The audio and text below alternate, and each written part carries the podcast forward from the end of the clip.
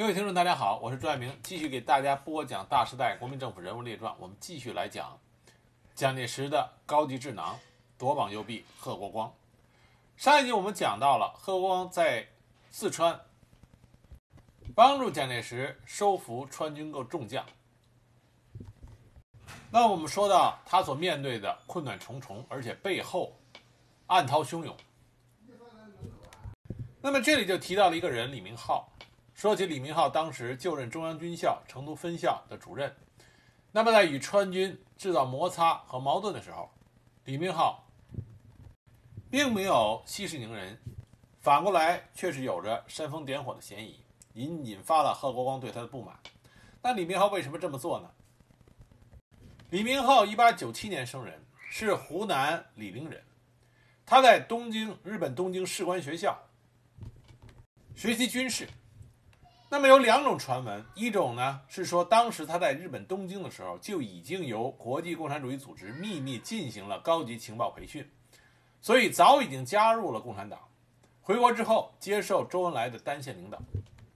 那么另外一种说法呢，是他在一九二三年去广州陆军讲武学校任教育长，北伐的时候任团长师长。在广州期间，他和他湖南的老乡毛泽东建立了很深厚的友谊。所以他在之后一直暗地里从事着帮助中国共产党、帮助红军的种种秘密情报工作。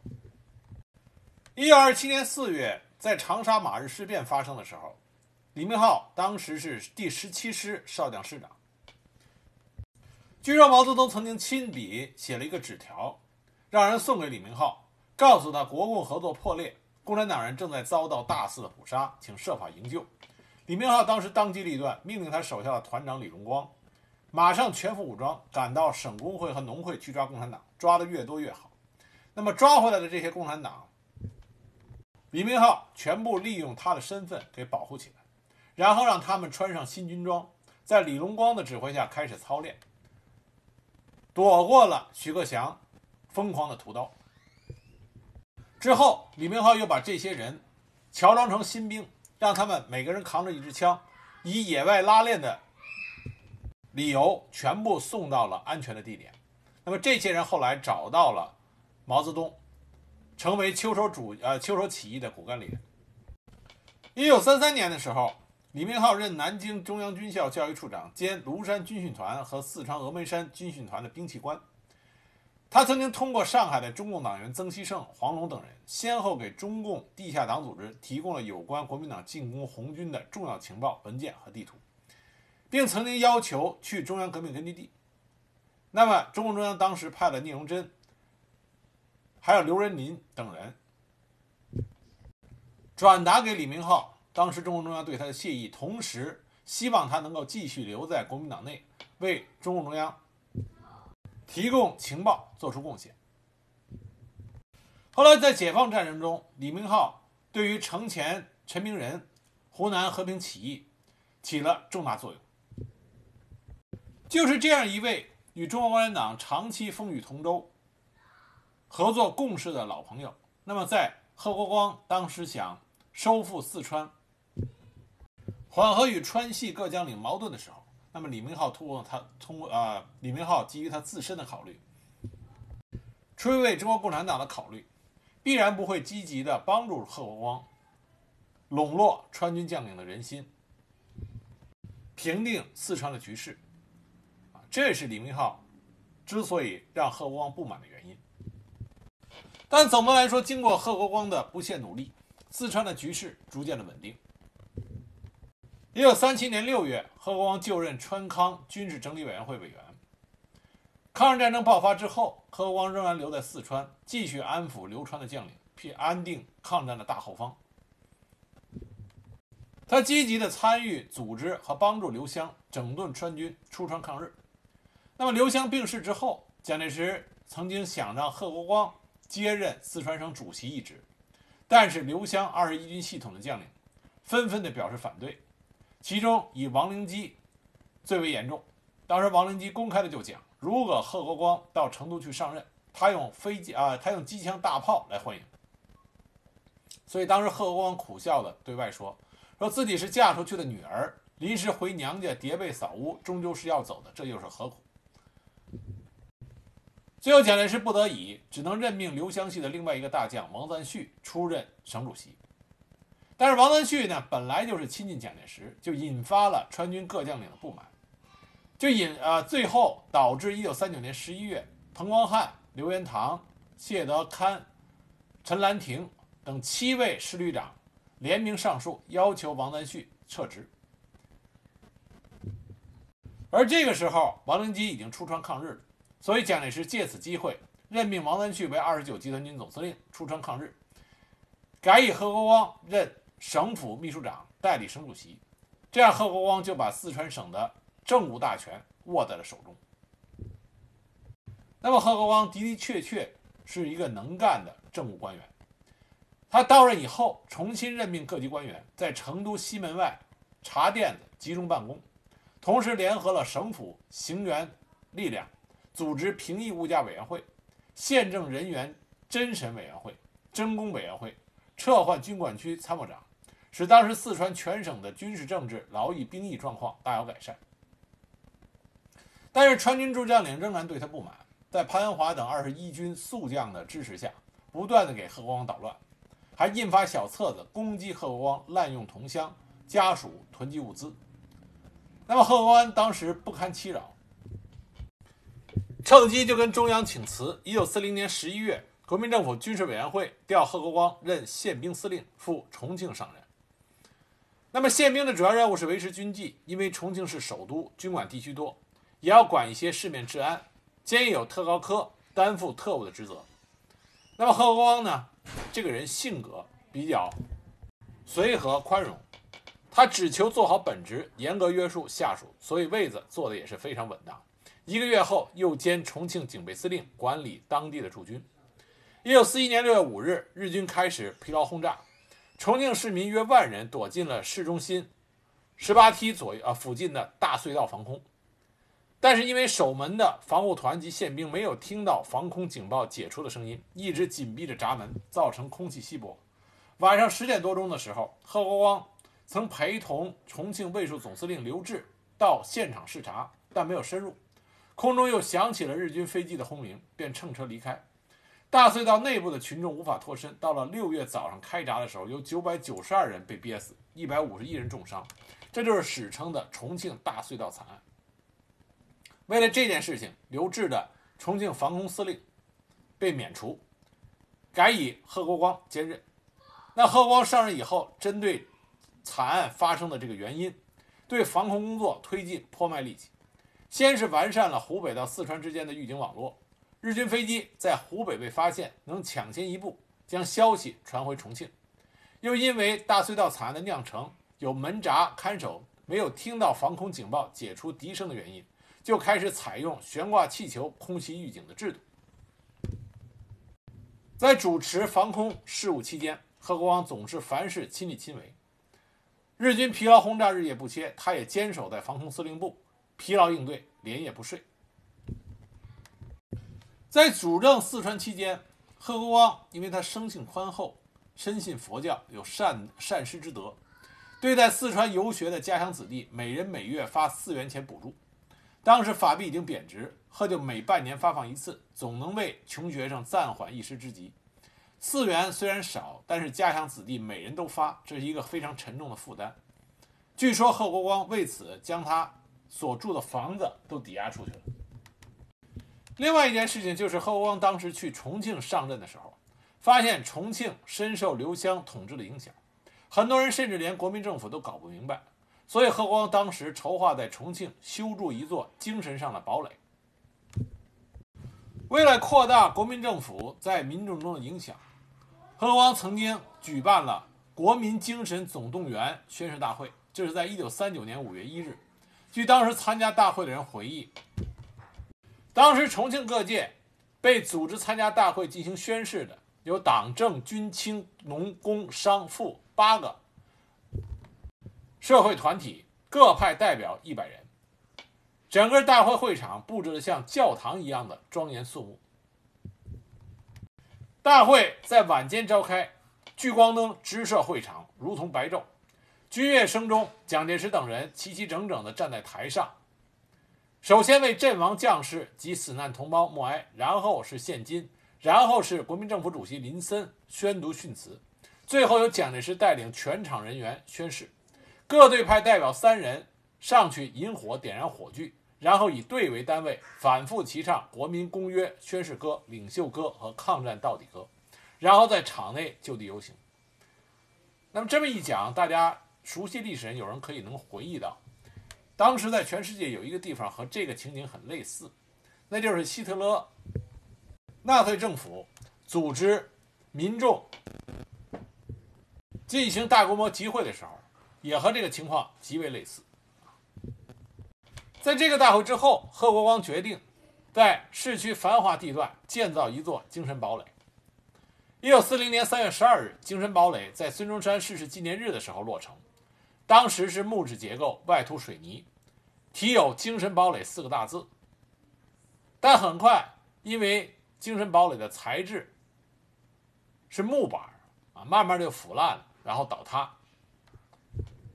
所以贺国光再次提出申请，想为蒋介石塑像立碑，建筑朝天公园，修建两江铁桥，来纪念抗日战争。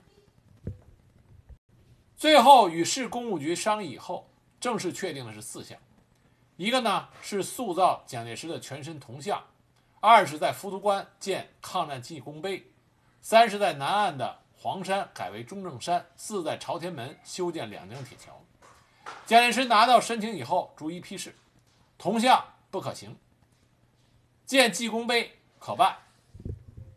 那么记功碑的位置？就改在原来打算建蒋介石铜像的位置，也就是现在重庆市人民解放碑所在的位置。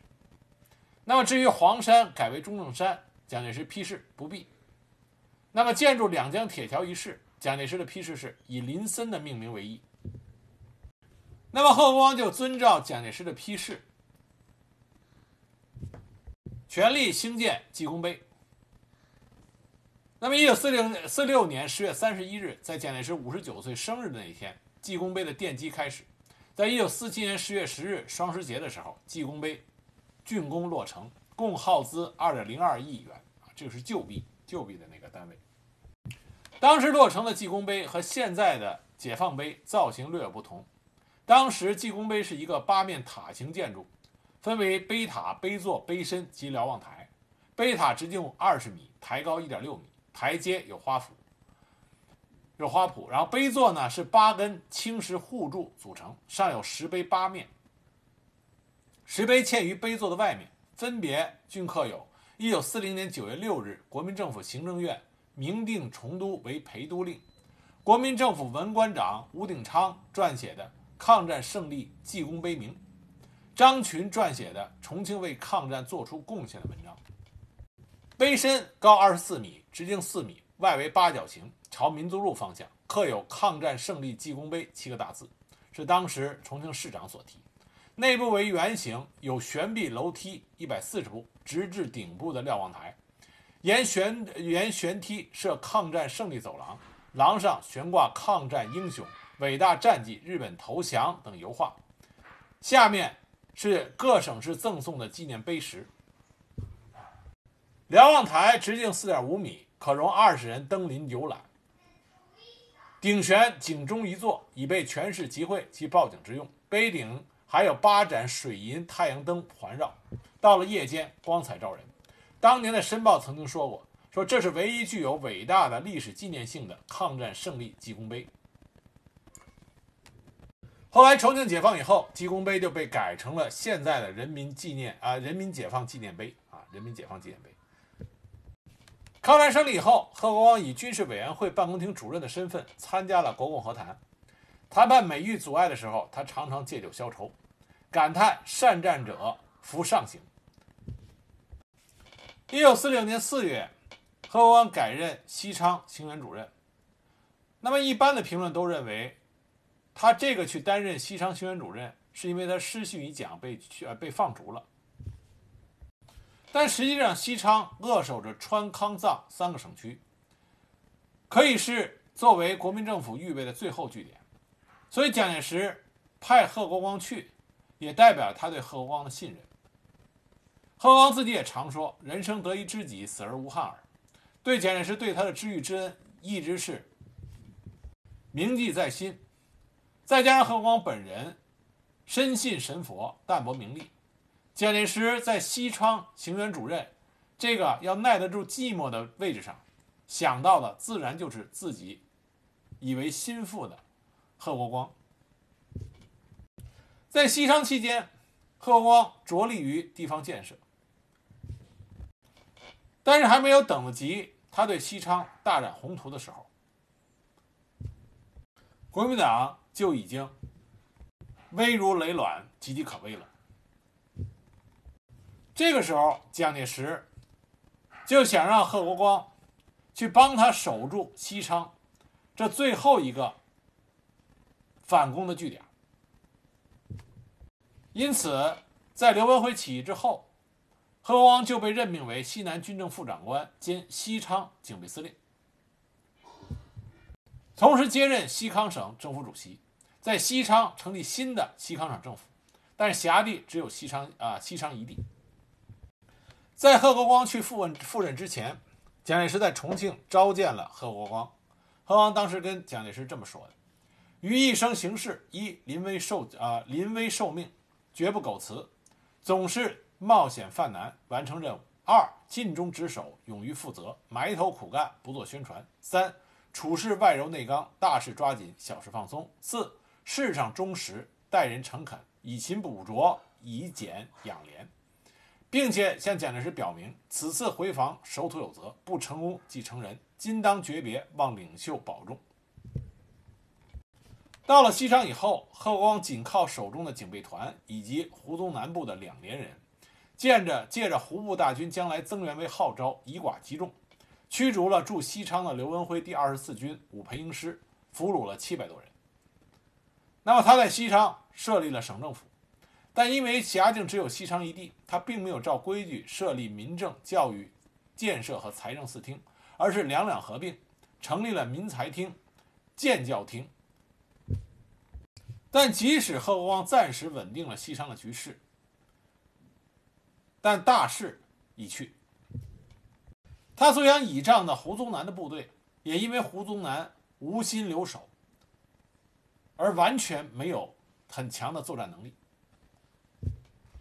那么，坊间有些传闻说，当时贺国光曾经派他的旧部显英联系中共商洽起义事宜。啊，显英我们之前在讲表老张澜的时候提到过。他和中共的关系很密切，又曾经坊间又曾经说过，说当时贺国光曾经与邓锡侯密谈，表示合作到底。在邓锡侯起义之后，贺国英还曾经派处长去成都联系，但这些都是坊间的传言。在贺国光自己本人的回忆之中，他在西昌期间与胡宗南通力合作，收容了宋希濂、李文等残兵败将。动员川军将领、袍哥领袖和地方土司组织军队，坚守到呃坚守西昌，这是贺光自己本人的回忆。那么西昌战役是中国人民解放军解放大西南最后一个比较大规模的战役。这个战役本身呢，并没有太多可以讲的，因为那个时候基本上属于摧枯拉朽。但是贺国光也的的确确率领着国民党最后残余的势力，进行了顽强的抵抗。西昌战役，人民解放军是十三万多，那么贺国光当时有多少人呢？三万五千多，而且他还不是唯一的领导者，名义上军事上的领导是归胡宗南所有。那么贺国光和胡宗南后来是被派军机从西昌救出来，去海南岛，再到了台湾。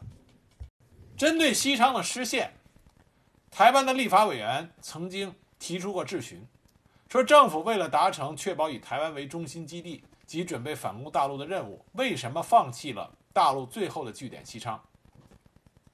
而肩负西昌军政责任的胡宗南和贺国光为什么离开西昌？政府是否有下命令叫他们撤离？为了这件事情，陈诚还专门做出了答复，指出撤出西昌乃是战术上正当的行动。胡宗南和贺国光已经撑到了最后一刻，尽了最大努力。他们的撤退是国民政府中央的命令，而并非是自行撤离。而贺光本人后来也对西昌作战进行了经验和教训的总结。他提到六个方面，第一个，他指出，虽然滇康是国民党东山再起最后的根据地，但是部署魏州，防范不利。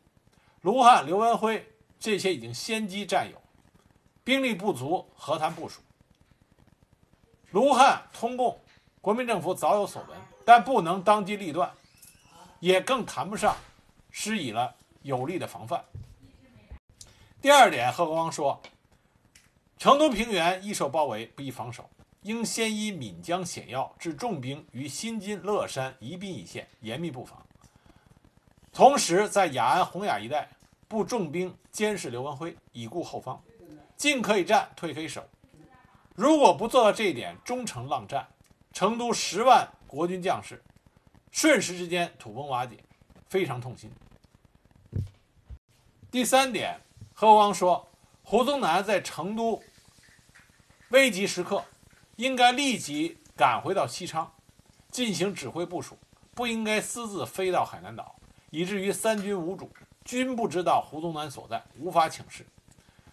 何王当时就举例说，当时四川省主席王灵基曾经给他打电话，问他胡宗南是否已经抵达了西昌。国军中将领都以为胡宗南已经到了西昌，纷纷来电请示。但何国光这个时候也不知道胡宗南在哪里，根本没有办法带着。而且这些国军部队多为残部，急需有人统一领导。重振军心，但是胡宗南没有到，就造成了更加是一盘散沙。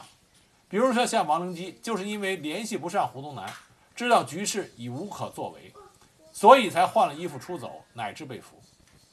第四点，国民政府完全不知道刘文辉早已经通共，并且在积极帮助人民解放军，以至于国民党部队在转进到西康境内的时候都被阻碍。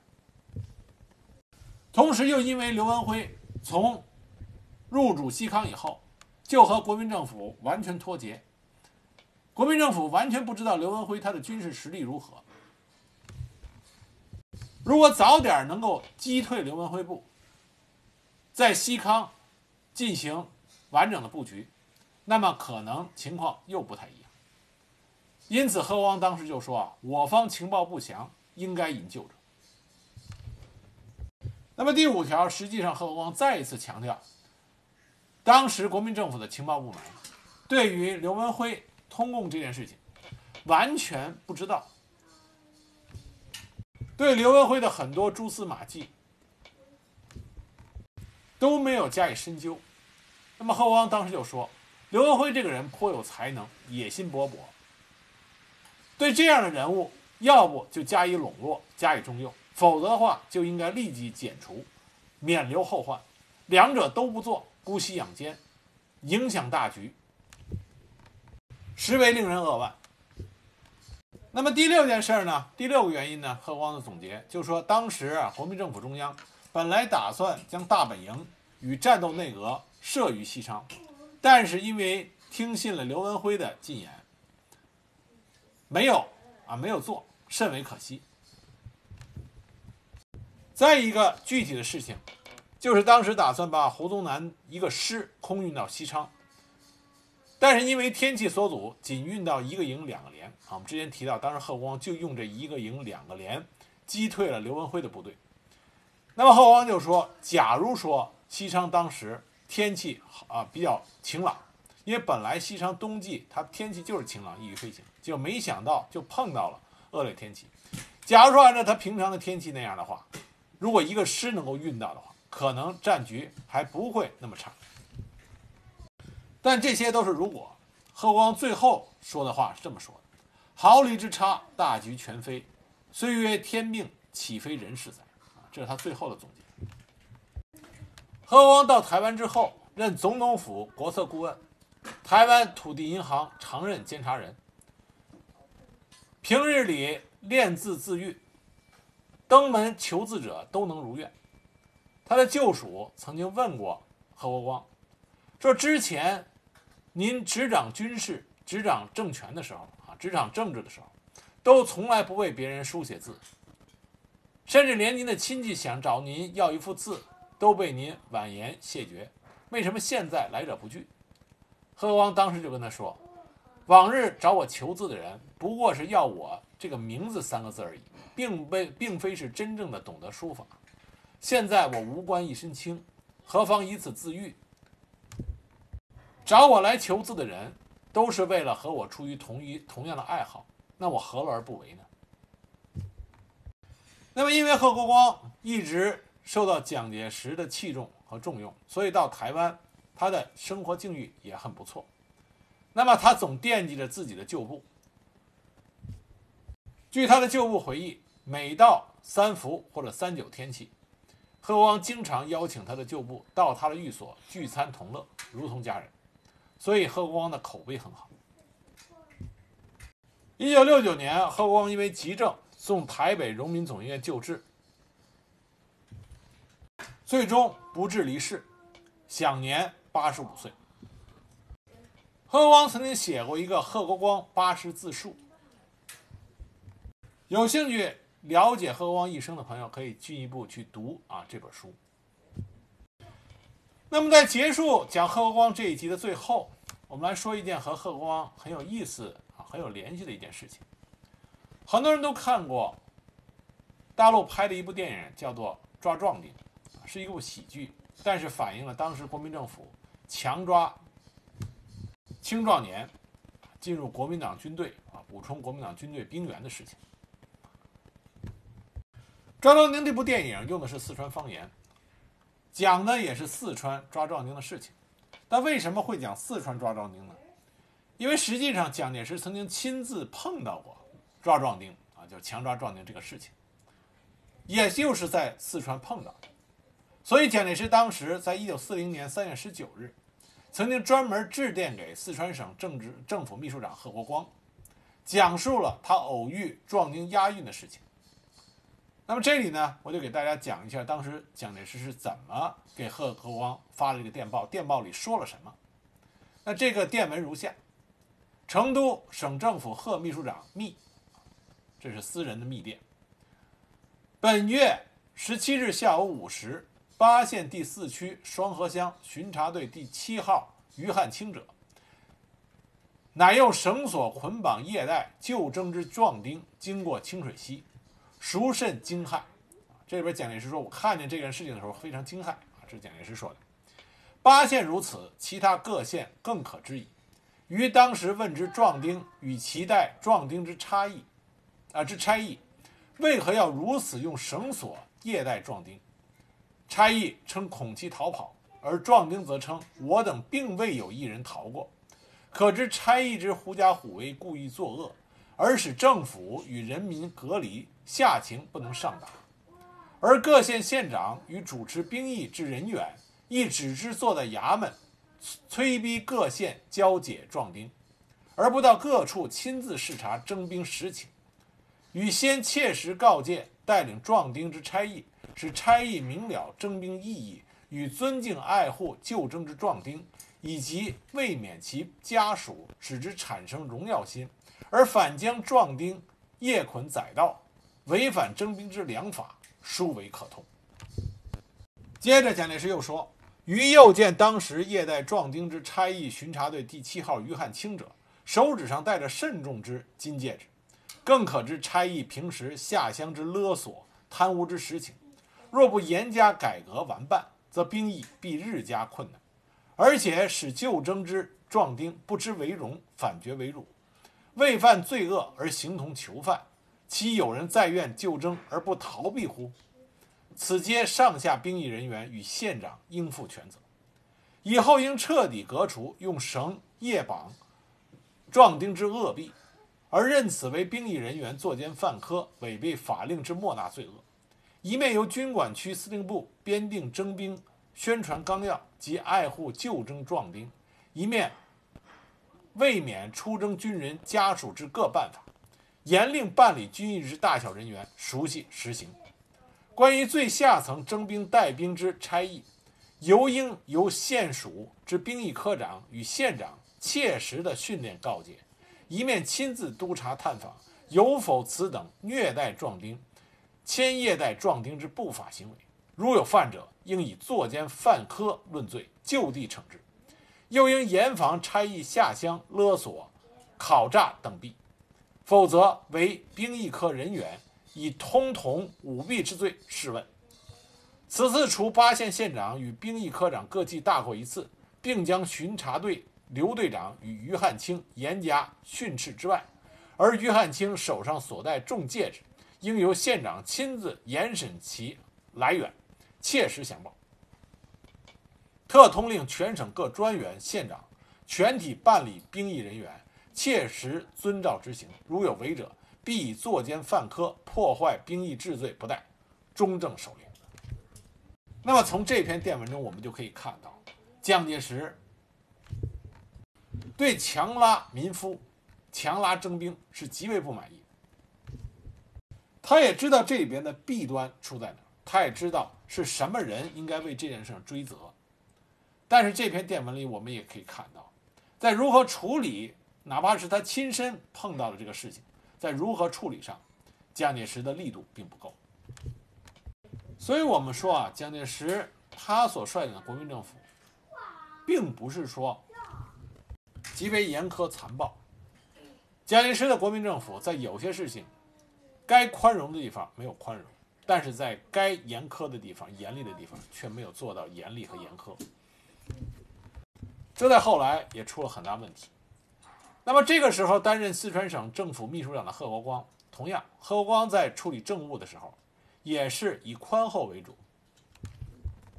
在严厉惩处、典以重刑方面，贺国光的性格啊也是尤为不足。所以说啊，无论是能力还是名将，因为他的性格总会有优点和缺点。